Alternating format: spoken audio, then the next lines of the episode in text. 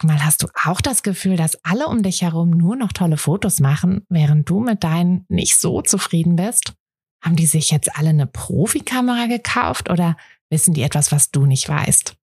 Ich glaube letzteres, denn hinter tollen Fotos steckt oft gar nicht das Mega-Equipment, sondern nur ein paar einfache Tricks. Und wenn du die kennst, dann gelingen dir sogar mit dem Handy tolle Aufnahmen. Also, wie sieht's aus? Soll ich dir diese Tricks verraten? Mache ich nämlich super gern. Melde dich gleich für meinen 0-Euro-Workshop Bessere Bilder an.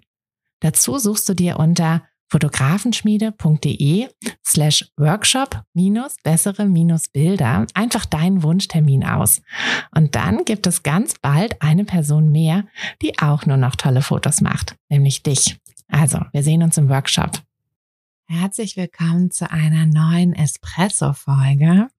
Und ich muss euch jetzt erstmal nochmal was beichten, nämlich, dass ich zwar, wenn wir am Montag eine lange Kaffeefolge haben, sehr, sehr gerne mit euch in dieser Folge Kaffee trinke, ich aber tatsächlich während der Espresso-Folge auch Kaffee trinke, denn ich trinke gar kein Espresso so in dem Sinne. Also, ähm, ne, so wie manche das so machen, ähm, dass man mit diesen kleinen Tässchen nach dem Essen äh, sich da einen kleinen Espresso oder einen doppelten Espresso gönnt, das mache ich tatsächlich gar nicht. Also ich bin wirklich durch und durch Team Kaffee. Und wenn ähm, Espresso bei mir quasi auf den Tisch kommt, dann in Form von einem äh, Milchkaffee oder Eiskaffee. also ja, tatsächlich gar kein, bin ich gar kein Espresso-Trinker. Aber ich habe sechs Espresso-Tassen. Warum habe ich die? Tatsächlich hauptsächlich für meine Eltern, wenn die zu Besuch kommen. Und die kommen zum Glück sehr häufig zu Besuch.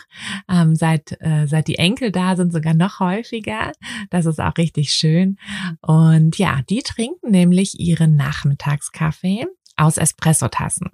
Was ganz witzig ist, weil die nämlich auch oft gar kein Espresso trinken, sondern auch oft Kaffee. Aber immer aus den Espresso-Tassen. Manchmal dann so zwei, drei Tassen, weil die Kaffeemenge, die sie dann haben, ist einfach zu groß. Und dann trinken sie das aus diesen Espresso-Tassen und trinken dann, ja, könnte man natürlich auch aus anderen Tassen trinken, aber das gehört so zum Nachmittagskaffee-Ritual irgendwie dazu. Und tatsächlich, jetzt kommt die Überleitung zum Thema heute. Tatsächlich sind diese Espresso-Tassen aber so ziemlich das einzige, hm, was ich besitze, was nicht so richtig einen Sinn hat. Also wie gesagt, man könnte das halt auch locker aus einer anderen normalen Tasse trinken. Und ich habe tatsächlich im Haus, ich bin auch vorhin noch mal durchgegangen, ich habe tatsächlich sehr wenige Dinge oder so gut wie gar keine Dinge, die keinen ja, die nicht mindestens mehrere ähm, Verwendungszwecke haben oder jeden Tag in Gebrauch sind. Mhm. Denn, und das ist jetzt der Tipp für heute, ähm, es ist so, dass wir, wenn wir ähm, ja, wenn wir in einem sehr vollgestellten Haus wohnen ähm, und ne, auch es reicht auch einfach schon, dass die Schubladen vollgestopft sind und wir auch dann natürlich, weil alles so vollgestopft ist, ewig nach einer Sache suchen, die wir dann brauchen, dass wir, hm, das ist wohl psychologisch so begründet, aber ich würde das auch absolut unterschreiben, dass wir dann permanent das ähm, Gefühl haben, dass wir überfordert sind, weil das einfach unterschwellig dieses ja, dieses Überangebot sorgt eben unterschwellig dazu, dass wir oder es sorgt dafür, dass wir dieses Gefühl der Überforderung haben. Und gerade wenn wir zu Hause arbeiten, und das tun wir ja als Selbstständige, und sei es, dass wir nur an ein, zwei Tagen zu Hause arbeiten. Ähm, bei mir ist das natürlich noch krasser, weil ich wirklich die ganze Zeit zu Hause bin. Also irgendwie, ich komme manchmal gar nicht so richtig raus, außer zu so einem Spaziergang durch den Wald ähm, mittags. Aber sonst bin ich halt wirklich den ganzen Tag irgendwie zu Hause. Ähm, wir haben einen großen Garten, das heißt, die Kinder spielen nachmittags auch oft einfach im Garten. Und dann sind wir die ganze Zeit zu Hause und ich merke das richtig, wie wichtig wichtig das für, für mich ist, für meine, ja, für meine, sagt man das so, seelische Gesundheit, ähm, Aber im Prinzip ist es das ja, wie wichtig das für mich ist, dass hier alles einigermaßen ordentlich ist, dass es auch leere Flächen gibt. Ich bin großer Fan von leeren Flächen, nicht nur auf der Website. da finde ich es auch super wichtig, dass da ganz viel weiß ist, ähm, aber eben auch ähm, ja zu Hause. Und ich merke das auch einfach, wie befreiender das ist. Ich habe neulich mal wieder den Kleiderschrank ausgeräumt und alles, was ich eigentlich nicht mehr trage, wirklich weggegeben. Und einfach so dieses morgens, ne, dann hat man nicht die Riesenauswahl und dann braucht man halt auch nicht mehr ewig, um sich zu überlegen, ah, was ziehe ich jetzt an, sondern es sind dann halt nur eine Handvoll T-Shirts und dann zack, ist man schon angezogen. Und das finde ich wirklich, ähm, ja, finde ich wirklich sehr sehr angenehm. Ähm, es spart natürlich Zeit. Es ist aber eben vor allem, dass wir dadurch nicht das Gefühl haben, dass wir überfordert sind, sondern dass wir, ja, Herr der Lage sind.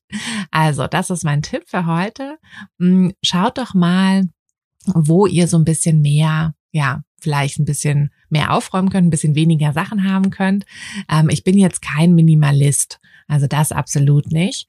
Aber es gibt doch ja, also bei mir gibt's eigentlich wirklich kaum Sachen, die ich nicht jeden Tag benutze oder die mehrere Funktionen haben, ähm, damit ich ja, damit ich halt nicht so viele Einzeldinge haben muss. Und ein kleiner Tipp für alle, denen es super schwer fällt, sich von Sachen zu trennen, ähm, das äh, ja, das kenne ich jetzt von mir persönlich zwar nicht, aber ich weiß, bei meinen Eltern ist das auch so. Und da machen wir das immer so, dass wir die Sachen erstmal in eine Kiste packen. Also alle Sachen, wo, ja, wo ihr schon denkt, so, ach, hm, eigentlich brauche ich es nicht, aber weggeben will ich es auch nicht, vielleicht brauche ich es ja doch nochmal. Und dann kommt das in eine Kiste. Und die Kiste kommt irgendwo, ja, auf den Dachboden, den Keller, in die hinterste Ecke vom Schrank, irgendwo hin. Und so nach einem halben Jahr oder nach einem Jahr meinetwegen auch, ähm, guckt ihr dann einfach, habt ihr irgendwas aus dieser Kiste gebraucht in der Zwischenzeit? Und wenn die Antwort nein ist, dann kann der Inhalt dieser Kiste höchstwahrscheinlich auch weg, ohne dass ihr ihn vermissen werdet. Also probiert's einfach mal aus. Das wird euch bestimmt auch so helfen wie mir. Und ja, meldet euch gerne mit Feedback. Ich freue mich. Ähm, viele von euch haben mir auch schon geschrieben. Das freut mich immer super.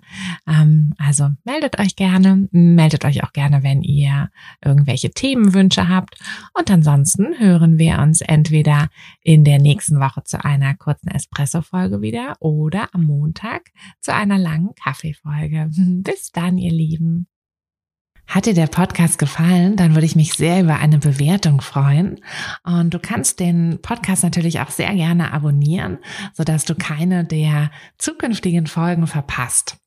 Wenn du mich nicht nur hören, sondern auch sehen möchtest, dann folg mir doch sehr gerne bei Instagram.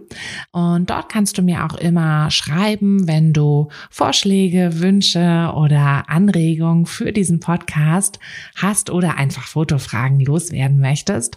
Ich freue mich auf jeden Fall ganz doll von dir zu lesen oder von dir zu hören. Und ja, würde sagen, bis bald auf einen virtuellen Kaffee.